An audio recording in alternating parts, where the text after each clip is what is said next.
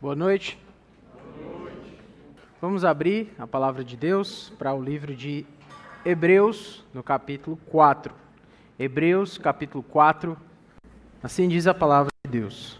Portanto, visto que nos foi deixada a promessa de entrar no descanso de Deus, tenhamos cuidado para não parecer que alguns de vocês, algum de vocês deixou de alcançá-la. Porque também a nós foram anunciadas as boas novas, exatamente como aconteceu com eles mas a palavra que eles ouviram não lhes trouxe proveito, porque não foram unidos por meio da fé com aqueles que a ouviram. Nós, porém, que cremos, entramos no descanso, conforme Deus disse. Assim, jurei na minha ira, não entrarão no meu descanso. Ele disse isso, mesmo que as obras já estivessem concluídas desde a fundação do mundo, porque em certo lugar Assim disse a respeito do sétimo dia. No sétimo dia, Deus descansou de todas as obras que tinha feito. E novamente, no mesmo lugar, não entrarão no meu descanso.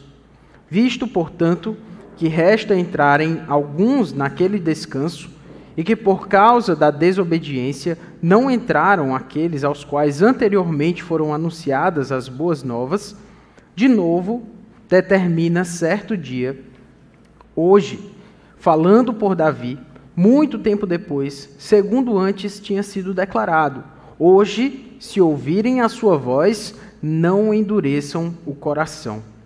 Ora, se Josué lhes tivesse dado descanso, não falaria posteriormente a respeito de outro dia. Portanto, resta um repouso sabático para o povo de Deus. Porque aquele que entrou no descanso de Deus, também ele mesmo descansou de suas obras, como Deus descansou das suas. Portanto, esforcemo-nos por entrar naquele descanso, a fim de que ninguém caia, segundo aquele exemplo de desobediência. Porque a palavra de Deus é viva e eficaz, e mais cortante do que qualquer espada de dois gumes, e penetra até o ponto de dividir alma e espírito, juntas e medulas e é apta para julgar os pensamentos e propósitos do coração. E não há criatura que não seja manifesta na sua presença. Pelo contrário, todas as coisas estão descobertas e expostas aos olhos daquele a quem temos de prestar contas. Vamos orar. Senhor Deus, Todo-Poderoso Pai, nos colocamos novamente na tua presença, agradecidos porque a tua palavra nos ensina, ó Pai, sobre como devemos viver ela não só nos ensina, como nos ordena, Senhor, a tua verdade, as tuas ordens, e por isso mesmo, ó Senhor, pedimos graça para que o Senhor nos ajude a obedecer. Nós oramos a Ti por este tempo, clamando que o Senhor seja conosco em Cristo Jesus, nosso Senhor. Amém. Bom, irmãos, hoje nós vamos falar um pouco sobre descanso. E uma palavra uh, que acaba acompanhando a palavra descanso uma certa, de uma certa forma é a tal da palavra correria.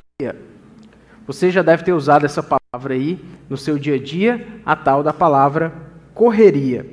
O que é a tal da correria? Às vezes você está sentado lá, mas você ainda está dizendo que está na correria. O que é a correria? O WhatsApp não desliga, as mensagens continuam chegando, as contas não param de chegar, as crianças ficam doentes uma depois da outra, o arroz queimou, a visita está chegando, mais uma mensagem chega no WhatsApp, o story não subiu. O trânsito está caótico, o médico atrasou, está faltando o leite e o garrafão secou. Poderíamos acrescentar, parece que o pessoal começou a lembrar de um bocado de coisa aí que está faltando, né?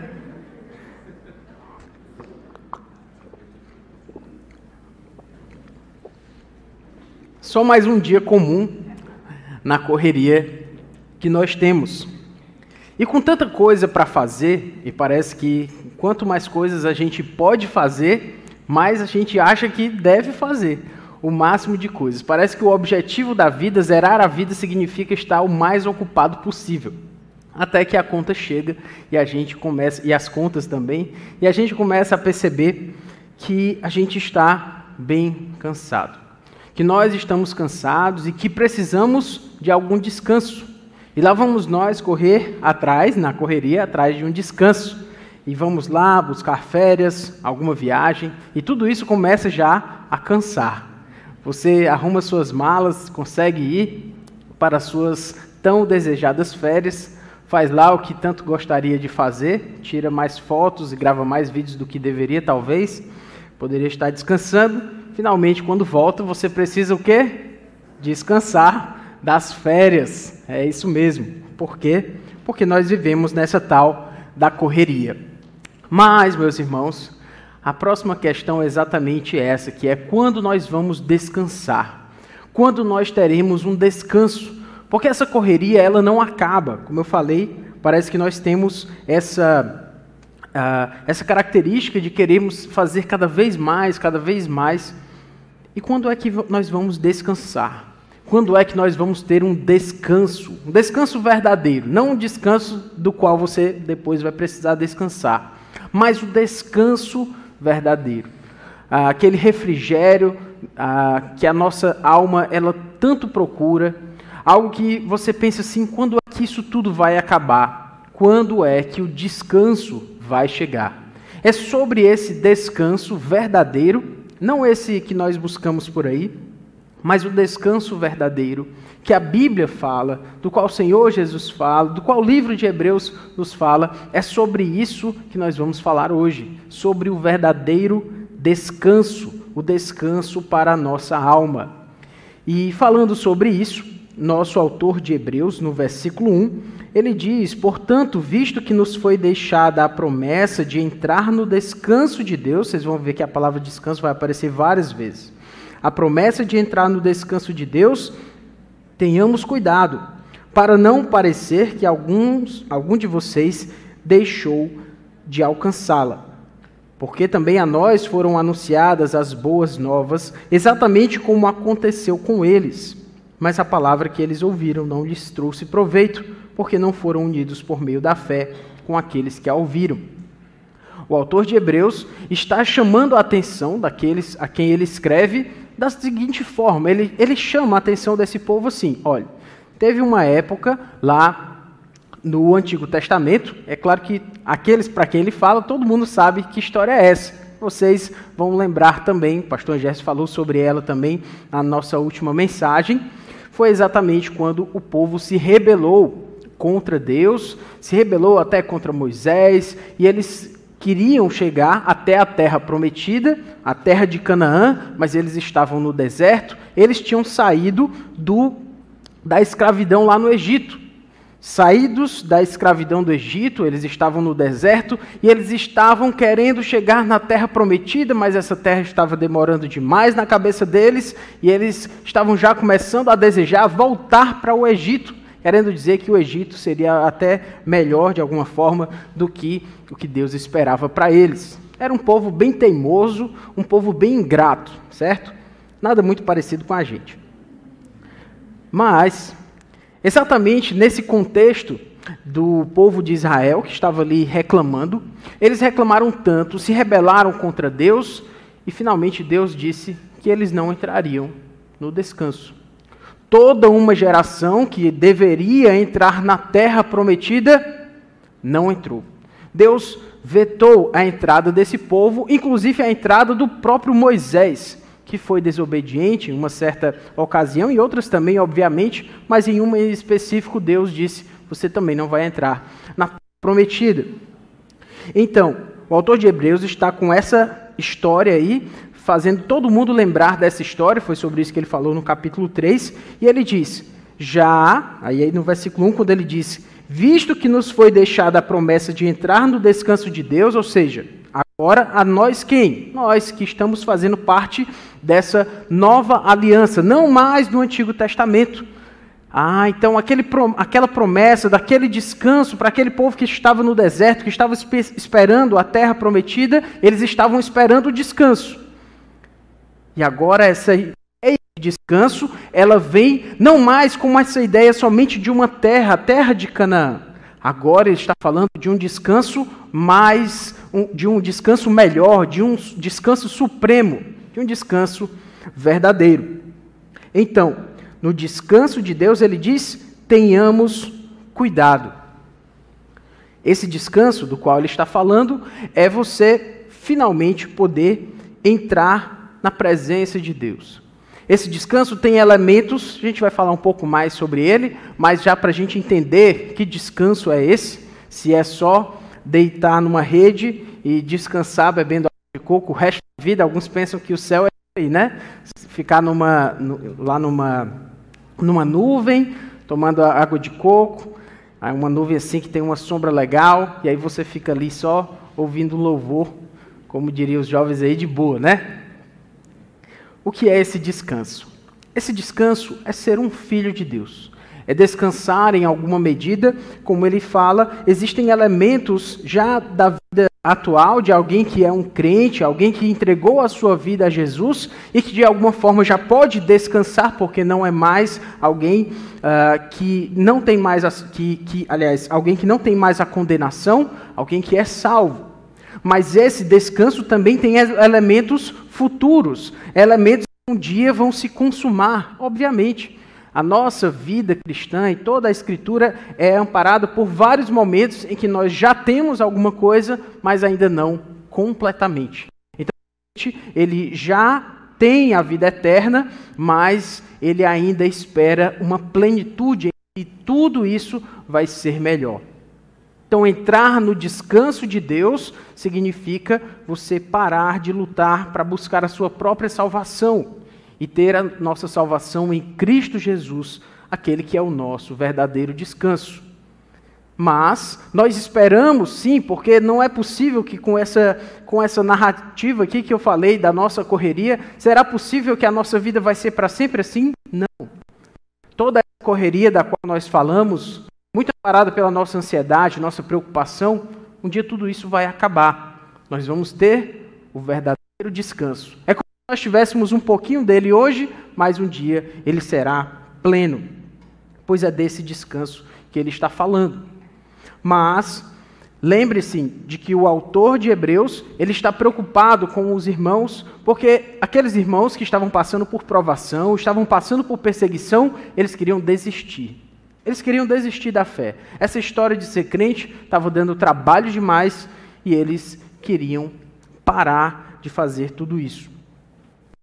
E por isso ele diz: tenhamos cuidado. A palavra para tenhamos cuidado, no versículo 1 ainda, é uma palavra muito importante. É a palavra temer. Ele quer que os irmãos eles tenham algum temor, sim, verdadeiramente, para que eles pensem sobre si mesmos como de que será que eles têm esse descanso mesmo? A nossa tendência é que é de pensar que a nossa salvação ela dependeu de um dia que eu levantei a mão, um dia que eu decidi por Cristo, um dia que finalmente alguém perguntou para mim se eu queria ser salvo e aí eu decidi ser salvo. Ok. Já que eu fiz isso um dia, e tem uma outra doutrina que diz que o crente, uma vez salvo, ele vai ser para sempre salvo. Então, somando essas duas coisas, o que, é que eu posso fazer agora? Descansar. No pior dos sentidos, né? Garantida, posso fazer como eu quiser, que finalmente a minha, a minha salvação ela já está no seu devido lugar. O autor de Hebreus ele está dizendo para esses irmãos que eles precisam temer, que eles precisam sim se preocupar. As coisas não podem ser como eles estavam imaginando, como se eles pudessem decidir, desistir das coisas. Tenhamos cuidado para não parecer que algum de vocês deixou de alcançar esse descanso. Em outras palavras, o que o autor de Hebreus está querendo que nós façamos e que esses irmãos para quem ele escreve façam é que a gente cheque a nossa própria vida para que a gente não fique, de alguma forma, achando que, porque um dia eu decidi uh, por Cristo, eu disse que decidi por Cristo, e agora está tudo bem, eu não preciso fazer mais nada, porque a minha salvação está garantida. Talvez a sua impressão do que significa a sua salvação está garantida é que está errada. E eu não quero aqui, como dizem, né, colocar o terror. Não é disso que eu estou falando. A salvação do crente está garantida pelo Espírito Santo. A minha questão, e a questão do autor de Hebreus, é saber se você tomou mesmo essa decisão. Se você entendeu mesmo o Evangelho. Se você não foi enganado, ou se você se enganou achando que as coisas estavam muito bem. É por isso que ele diz: tenhamos cuidado, tenham medo, se preocupem, chequem o seu próprio coração, olhem para ver se vocês têm isso mesmo. E no versículo 2, quando ele diz: Porque também a nós foram anunciadas as boas novas, exatamente como aconteceu com eles. O que ele está dizendo é que nós ouvimos a palavra de Deus como o povo de Israel também ouviu. E qual é a diferença entre nós e o povo de Israel? Ele diz: não foram, a palavra que eles ouviram não lhes trouxe proveito. O povo de Israel ouviu a palavra de Deus, mas eles não receberam a palavra. Essa palavra não teve proveito, ele diz, porque não foram unidos por meio da fé com aqueles que a ouviram. Meus irmãos, nós precisamos saber se a palavra de Deus ela está chegando ao nosso coração. Se aquilo que nós ouvimos não é somente uma coceira nos nossos ouvidos, não é somente a palavra da semana, que eu gostei de ouvir, foi legal, o pastor até falou de uma forma forte. E qual mais diferença isso fez na nossa semana? A palavra chegou até você como chegou para o povo lá de Israel. O que é interessante, inclusive, sobre o nosso tempo, é que nós nunca tivemos tanto acesso à palavra de Deus como nós temos hoje. A palavra de Deus pode estar na sua TV, pode estar no seu celular, você pode assistir quantas pregações você quiser durante a semana. Você tem igrejas de todo jeito para escolher. Tem uma igreja que é mais tradicional, uma que é mais contemporânea e às vezes até boas igrejas com muitas variedades em termos até de distância. Você tem muitos lugares para ouvir a palavra de Deus. Estou falando de igreja. Quando não é igreja, aí, bom, não é, né? É só uma forma de tentar enganar as pessoas. Mas quando estamos falando de igrejas verdadeiras, você tem muitas boas igrejas por aí. Você tem livros de assuntos incontáveis para ler à luz da Bíblia. Bons livros sobre a palavra de Deus. Você tem podcasts, pregações em áudio e tantas outras coisas das quais nós poderíamos falar. A palavra de Deus, meus irmãos, está por aí. Está aí para nós a ouvirmos. Ela chega até nós. Você está aqui me ouvindo hoje, você tem ouvido a palavra de Deus sendo pregada. A questão é que nós precisamos entender e checar o nosso próprio coração. Temer, para saber se nós entendemos essa palavra verdadeiramente. Em certa ocasião, as pessoas estavam seguindo Jesus, ele pregava a palavra, curava as pessoas, fazia milagres.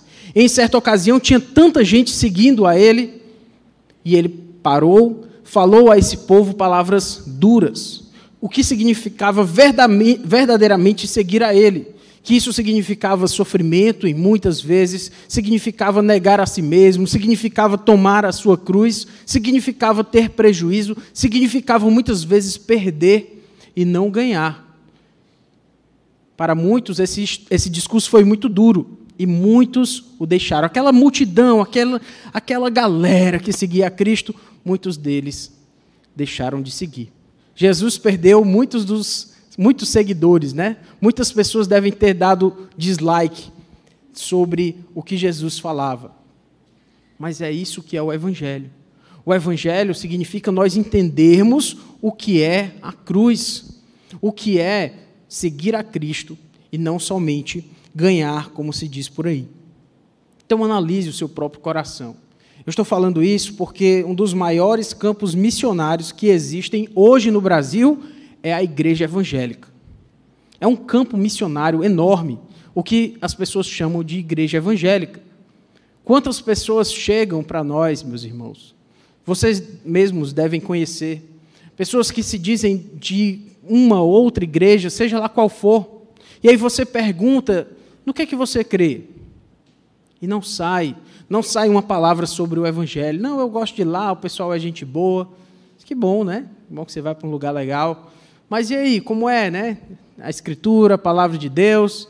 E aí você tenta puxar e o evangelho, e a palavra evangelho. E se você perguntar o que é o evangelho para você, pode ser que não saia muita coisa. Geralmente não sai. Muita gente está aí no meio evangélico, mas não sabe o que significa o evangelho. Não sabe o que é ser cristão verdadeiramente. E é por isso que a gente pode falar com tranquilidade que um campo missionário grande é a Igreja Evangélica Brasileira. Então, cheque o seu coração para saber se você entendeu a verdade do Evangelho verdadeiramente, se você não está enganado. Uma forma de saber se você entendeu o Evangelho não é só através de uma prova. Muito embora às vezes a gente faça uma provinha com vocês, né? Para saber se vocês entenderam o Evangelho. Mas uma forma incontestável de saber se nós entendemos o Evangelho é se nós damos frutos. Então veja se há frutos no seu coração. Cheque a si mesmo, tema. Olhe para o seu coração e veja quais são os pecados contra os quais você tem lutado. Será que o pecado contra o qual você luta neste ano é o mesmo contra o qual você lutava há 10 anos e você não teve vitória significativa? As coisas não mudaram muito bem? Será que você está dando frutos? Será que esse pecado contra o qual você luta há dois anos, ele vem na mesma intensidade, você o comete na mesma frequência e não para, não muda?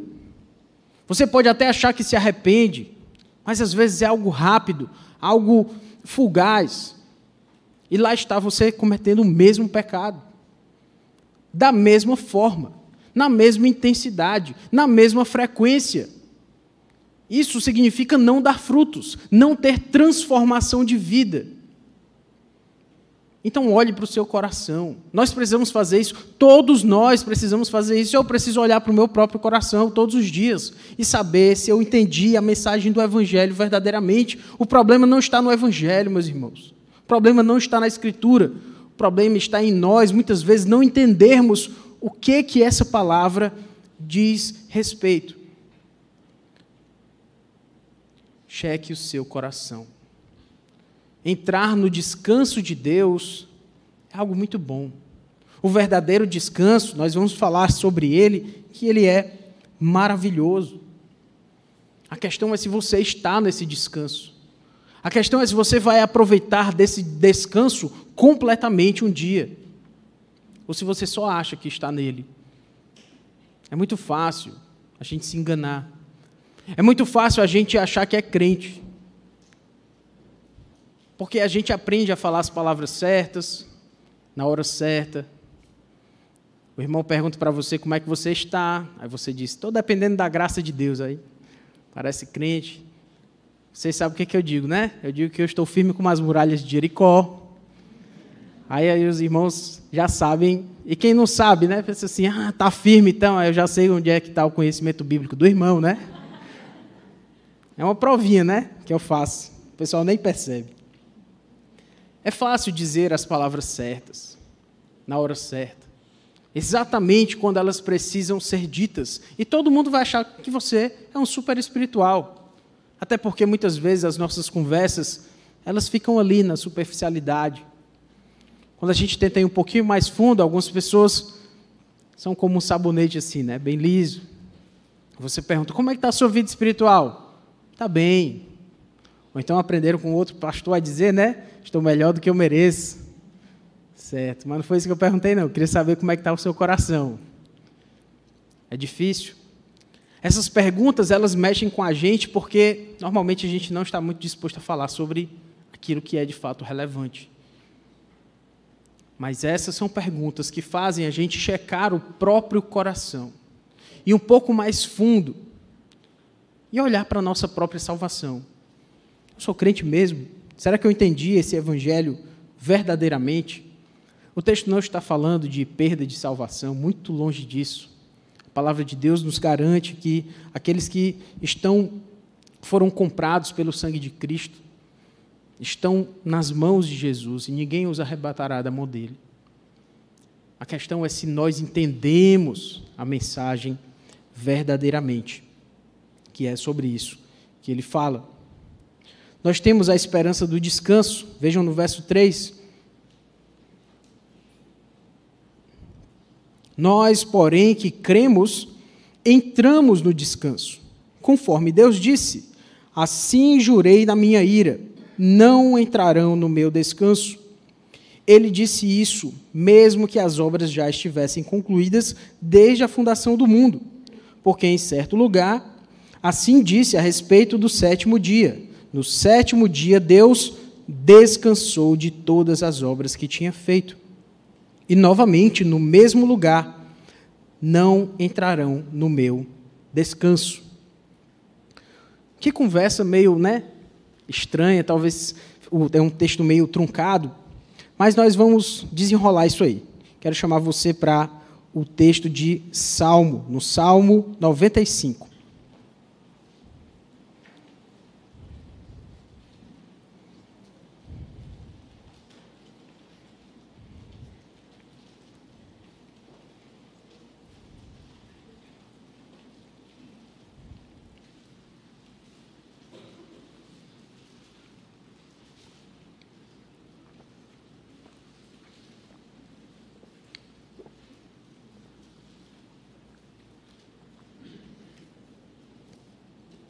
Salmo 95, versículo 1.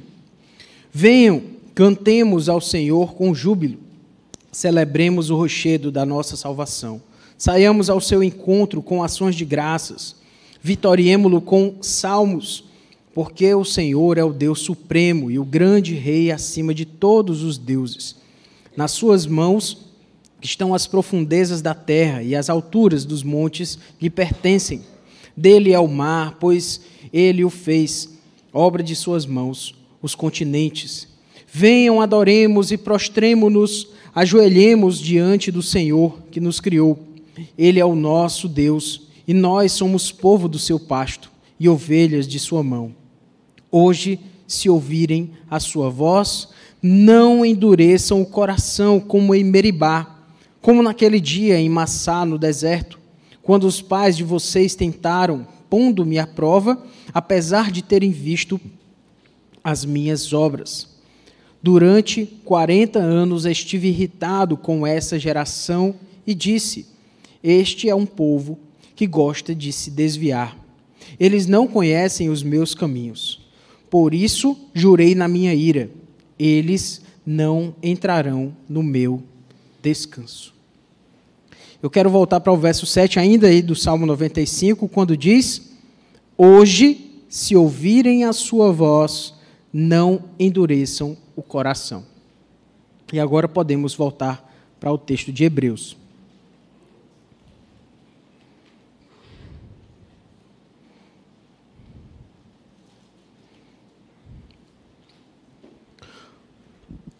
O que o autor de Hebreus está fazendo é citar esse salmo e nos fazer entender o seguinte: ele chama o povo de Israel, o salmista chama o povo de Israel e diz: Não sejam como o povo de Israel. Lá, naquela ocasião, com relação a Moisés, não se rebelem como fez o povo do deserto. E agora o autor de Hebreus está citando o salmista que está citando essa situação. É muita citação, eu sei. Mas para que falar de tudo isso? O autor de Hebreus está dizendo que nós temos um descanso. Que o descanso que o povo de Israel lá no deserto estava esperando era a terra de Canaã. O autor de Hebreus está dizendo que nós temos um descanso maior. Porque o salmista está falando que nós temos um descanso maior. Ele diz que nós devemos buscar esse descanso hoje. Nós hoje temos que ouvir a voz de Deus, não devemos endurecer o nosso coração. E é por isso que o autor de Hebreus está falando tudo isso porque Ele está querendo chamar a nossa atenção para esse descanso. Um descanso que é maior do que uma cidade. Um descanso que é maior do que um reino político mais ordenado. Um descanso que é melhor e maior do que o sonho, talvez, que você tenha de um Brasil com o político da sua escolha. O descanso verdadeiro do qual o texto está falando é um descanso superior, muito melhor do que todas as nossas expectativas, muito melhor do que qualquer noção que você tenha de, do que seria se as coisas pudessem ficar melhores. O descanso verdadeiro está em Cristo, meus irmãos. E é por isso que ele está falando que esse descanso ele é melhor. Chamo vocês para o verso 6. Meu tempo está correndo e o texto é complexo. Visto, portanto, que nesta que resta entrarem alguns naquele descanso e que por causa da desobediência não entraram aqueles aos quais anteriormente foram anunciadas as boas novas, de novo determinado determina certo dia, hoje falando por Davi, muito tempo depois, segundo antes tinha sido declarado: Hoje, se ouvirem sua voz, não endureçam o coração. Irmãos, eu quero que vocês percebam essa palavra hoje, da qual chamei a atenção de vocês lá no Salmo 95, agora novamente ela aparece aqui. Hoje, se ouvirem a sua voz, não endureçam o coração. O autor de Hebreus está chamando a nossa atenção para o que é, para que nós entremos nesse descanso. E a decisão para nós lançarmos mão desse descanso é hoje. A decisão de seguir a Cristo, a decisão de checar o próprio coração, ela precisa ser tomada hoje. Você não pode deixar nada disso para depois.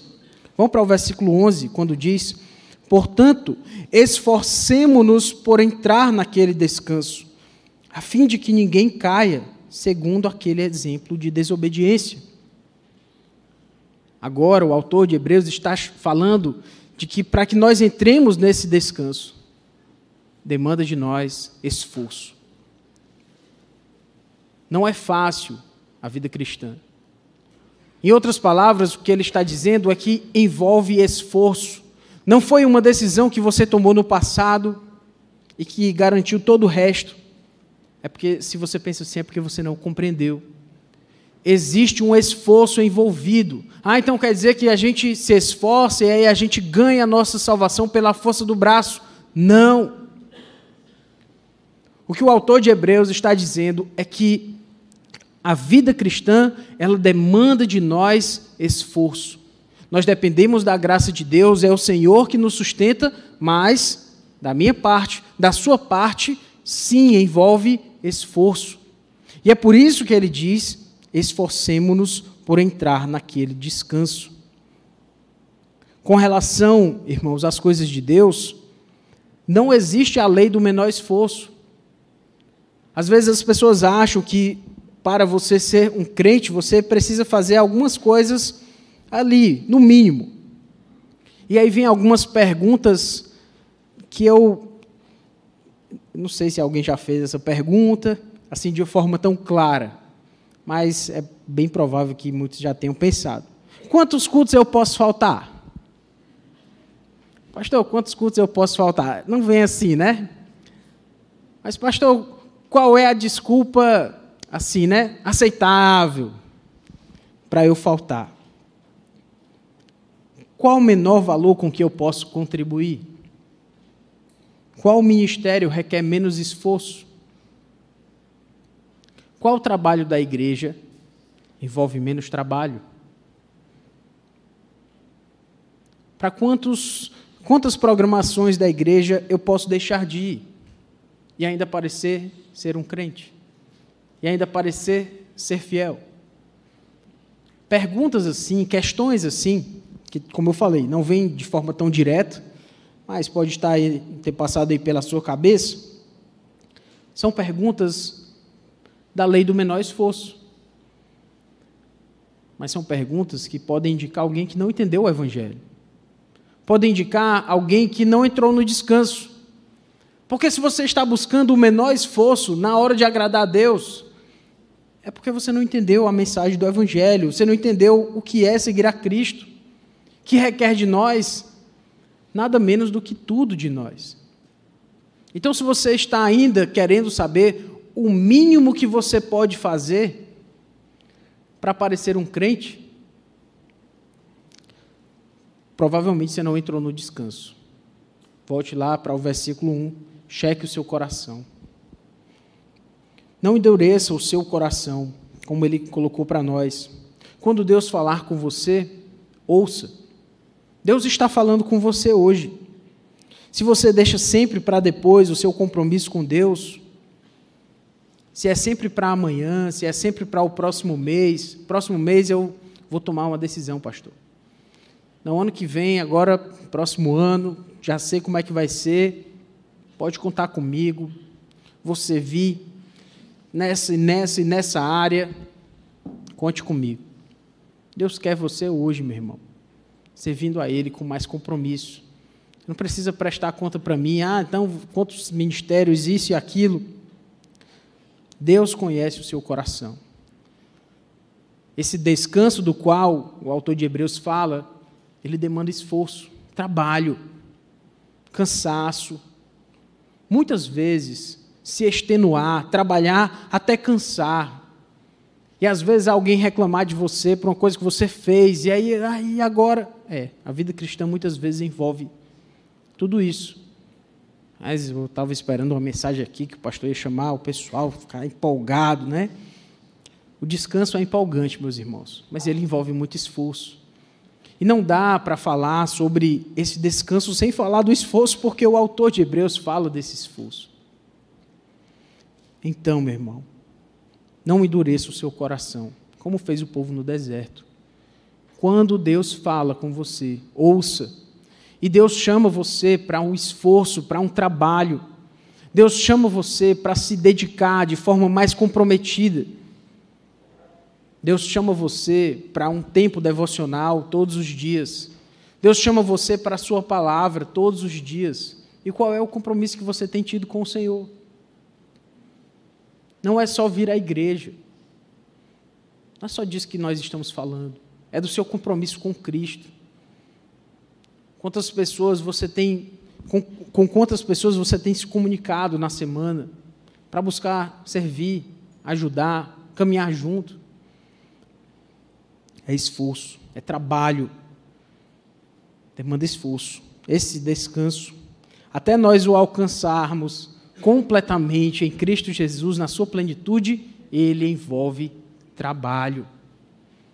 É muito interessante o autor de Hebreus falar de tanto de, esforço no texto sobre descanso, mas é isso mesmo. É porque demandou muito esforço do Senhor Jesus Cristo também, se você pensar, para que nós tivéssemos esse descanso. Versículo 8.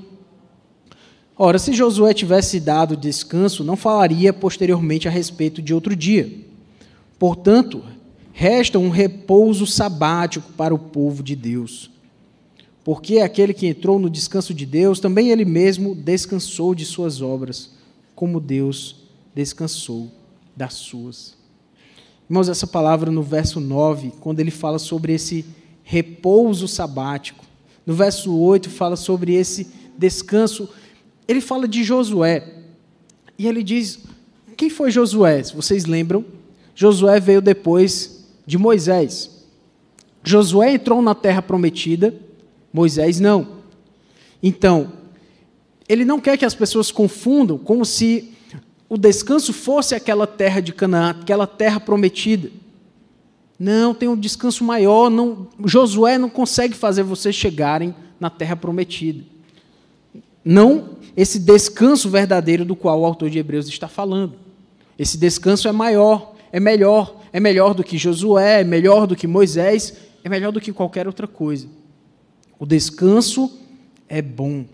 Versículo 9, como eu falei, quando ele fala sobre esse repouso sabático, ele muda até a palavra para falar de descanso, para falar de que nessa plenitude, na plenitude desse descanso, ele está se remetendo a um tempo de celebração.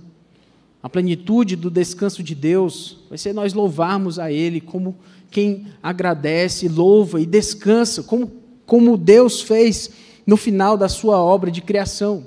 No sétimo dia, o que Deus fez? Ele descansou de tudo que tinha feito. Por quê? Porque ele estava cansado? Não. Ele estava contemplando a sua obra. Se você pensar um pouco, talvez você esteja trabalhando tanto que você ainda nem conseguiu parar para ver aquilo que você fez. E olhar e pensar assim: graças a Deus por aquilo que Deus me ajudou a realizar quando nós pararmos, Quando nós chegarmos desse repouso sabático, como ele utiliza aqui, a expressão, nós vamos poder olhar para o fruto do nosso trabalho também. Nós vamos descansar. Essa correria vai acabar, as coisas que não funcionam vão passar a funcionar. Tudo vai dar certo da forma correta, né? Com a perspectiva correta. Versículo 10. Porque aquele que entrou no descanso de Deus, também ele mesmo descansou das suas obras. É. A corrida dos ratos vai acabar. Nós ainda vamos trabalhar lá no céu. Não vai ser beber água de coco na nuvem, né? Mas vai ser um trabalho que vai se preocupar somente em servir as pessoas, servir a Deus com alegria, sem cansaço.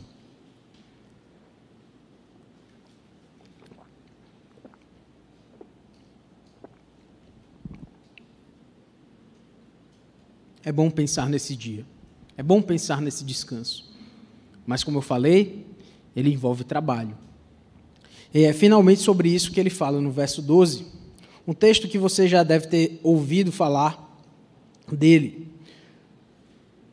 Porque a palavra de Deus é viva e eficaz, e mais cortante do que qualquer palavra, do que qualquer espada de dois gumes.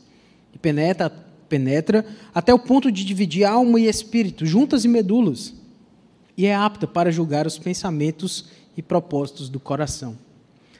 O que talvez você não saiba é que o autor de Hebreus, quando ele fala sobre essa palavra de Deus que é eficaz, ele acabou de falar sobre a palavra de Deus. Ele acabou de citar um texto da palavra de Deus para o povo. Qual foi o texto que ele citou? Salmo. O pessoal está prestando atenção, né? Está se esforçando, é isso mesmo. Ele acabou de citar o Salmo 95 e ele está dizendo: a palavra de Deus é eficaz, existe um descanso, meus irmãos. Ela é viva e eficaz. Ela deve gerar transformação no nosso coração. Nós não podemos passar impassíveis pela palavra de Deus. Ou nós desprezamos, ou nós agarramos com o nosso coração, com tudo que a gente tem, com esforço. A palavra de Deus é viva e eficaz e ela pode fazer o que ela veio fazer no nosso coração. Mas o que é interessante também nesse texto, além de que a palavra é viva e eficaz, é que ela é mais cortante do que qualquer espada de dois gumes. Por que, que ele está falando disso? Por que, que ele está falando de que a palavra de Deus ela é apta para discernir os pensamentos, os propósitos do coração? Porque ele sabe que ao falar de esforço, quando a gente chama as pessoas para trabalhar, o que, que geralmente aparece? As desculpas. A gente dá boas desculpas, irmãos. A gente é muito bom de criar desculpa. A gente faz desculpa complexa, desculpa simples.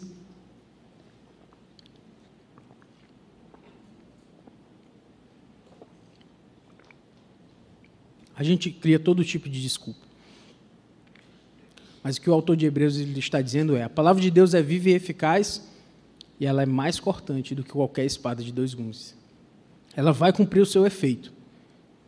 Se você se colocar diante da palavra de Deus, você não vai ter desculpa para dar. Se você for sincero diante da palavra de Deus, você não vai ter desculpas. Ela é apta para julgar os pensamentos e propósitos do coração. Você pode dar uma boa desculpa para o seu irmão. Você pode dar uma boa desculpa para o pastor, que já ouvi várias, né? A gente ouve várias. Então, algumas a gente já identifica facilmente. Algumas são mais elaboradas, às vezes a gente cai em algumas delas. Mas tem alguém a quem você não engana. E é o Senhor e a sua palavra. Então, se você tem as suas desculpas. Se você se colocar diante da palavra de Deus, com sinceridade, não precisa nem ter ninguém, não, é só você e a palavra. Não tem ninguém para dar desculpa, porque Deus lhe conhece. Deus sabe das suas desculpas, Ele sabe o porquê das coisas. E é por isso que vem o versículo 13. Não há criatura que não seja manifesta na sua presença. Pelo contrário, todas as coisas estão descobertas e expostas aos olhos daquele a quem temos de prestar contas. Deus conhece as nossas desculpas. Todas as coisas estão descobertas perante Ele. Quando você for confrontado pela palavra, ela é mais cortante do que qualquer espada de dois gumes, ou seja, deixe-se vencer pela palavra. Não fique brigando com a palavra, não. Não, mas é porque isso e aquilo, mas você está aqui, você e a Bíblia. Aí não dá para dar desculpa, né? Não, porque isso, porque você sabe, Deus está vendo você lendo a palavra. E ela sabe. Deus sabe. Ela vive e eficaz. A palavra, ela tem poder sobre nós. Você pode desprezá-la ou você pode levar a sério o que a palavra de Deus diz. Então se deixe vencer pela palavra. Porque, no final das contas, meu irmão, as suas desculpas elas não servem para Deus. Suas desculpas podem enganar quem quer que seja. Mas Deus sabe porque você não tem tempo. Estamos falando de esforço, de trabalho, de responsabilidade, de compromisso. Qual é a primeira desculpa aí dada em 95% das vezes, segundo a estatística da minha cabeça? Pastor, não tenho tempo. Então você tira, pastor, aí você fala assim, ó, Deus, eu não tenho tempo. Aí é mais difícil falar, né? Por quê? Porque Deus sabe o tempo que você tem. Deus sabe porque você não tem tempo. Ou porque, melhor dizendo, você não priorizou aquilo que era importante para você. Deus sabe que é muito interessante desse texto, meus irmãos. Poderíamos falar muito mais tempo sobre ele, mas meu tempo aqui está acabando. É quando ele diz que todas as coisas estão descobertas e expostas aos olhos daquele a quem devemos prestar contas. A ideia de estar das coisas estarem descobertas e expostas é até uma, uma linguagem de uma luta. E sabe quando na luta a pessoa está rendida? Se fosse no jiu-jitsu, né, quando o pescoço está aberto ou então as costas do adversário estão ali para Bom, já falei de jiu-jitsu o suficiente. Ele vai perder, né? Ou no futebol, se o atacante já passou do goleiro, já driblou quem ele precisava driblar e ele está na frente do gol, o outro time está rendido. Ele não pode fazer mais nada nós estamos rendidos perante o Senhor. Não tem desculpa para a gente dar. Não tem o que falar. Deus sabe. Então é melhor você perder para Deus. Perca para Deus. É melhor. É melhor você reconhecer as suas, que as suas desculpas são desculpas que você dá para parecer melhor para as pessoas, para parecer ser uma pessoa ocupada, mas no final das contas, Deus sabe, você está rendido diante de Deus. As coisas estão totalmente descobertas. Não tem ninguém que seja invisível para Deus, literalmente, é isso que diz o versículo 13. Não há criatura que não seja manifesta na sua presença. Literalmente, originalmente lá, é, não tem uma pessoa que seja invisível para Deus. Você não consegue esconder de Deus nada. Deus conhece o seu coração.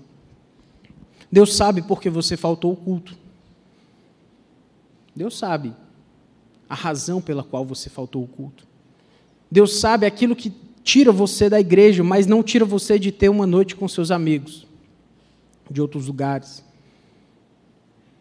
Deus sabe o que tira você de estar com o povo de Deus mas não tira você de outras, de outras escolhas, de outros aniversários, ou seja lá o que for.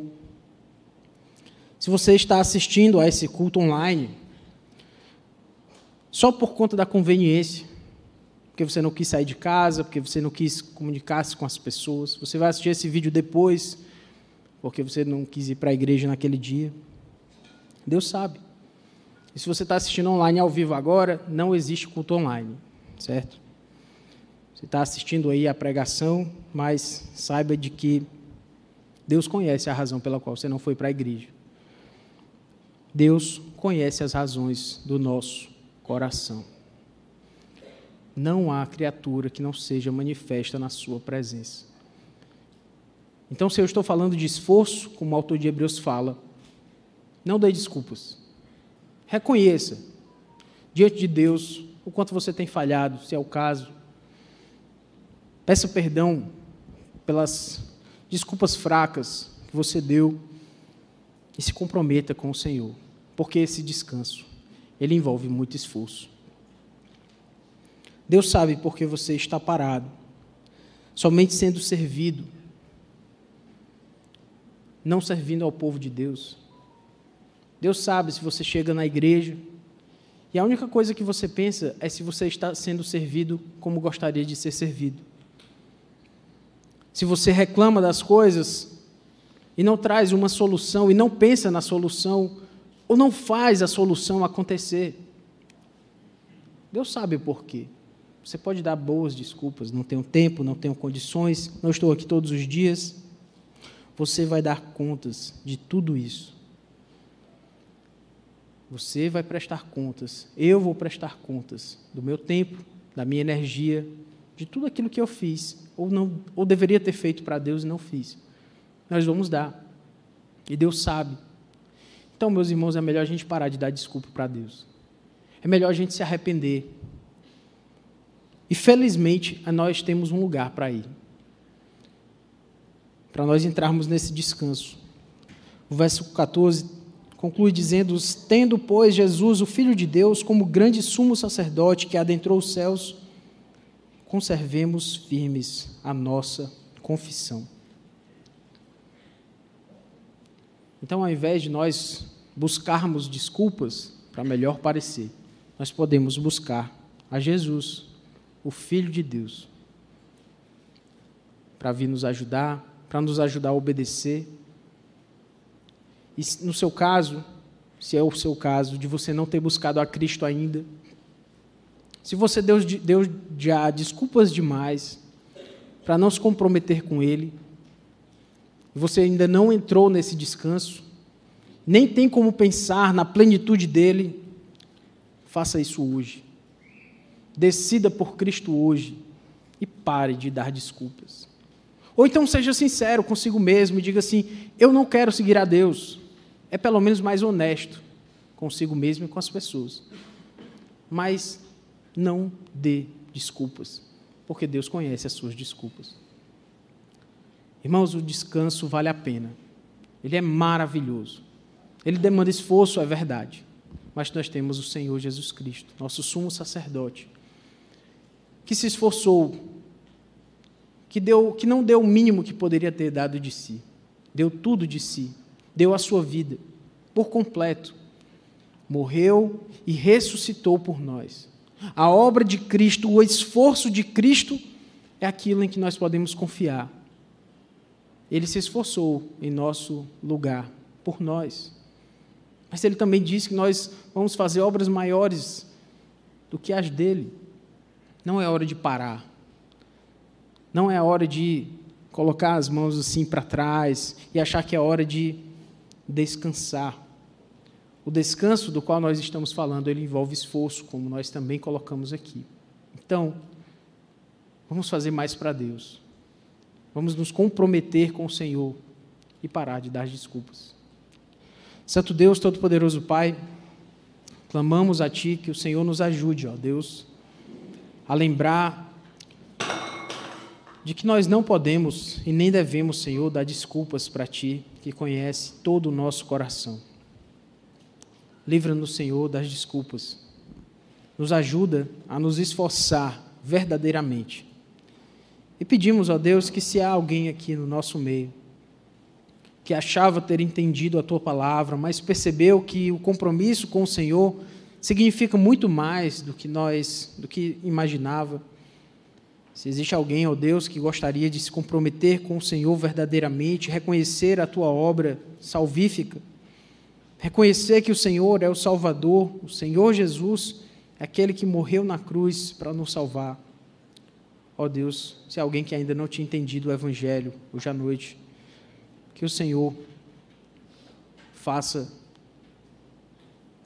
essa pessoa dizer sim para o Senhor e parar de dar desculpas. Que o Senhor tenha misericórdia de nós, que o Senhor nos dê graça, ó Deus, que o Senhor nos ajude, que o Senhor nos dê força para nos esforçar mais do que temos feito. Nos ajuda.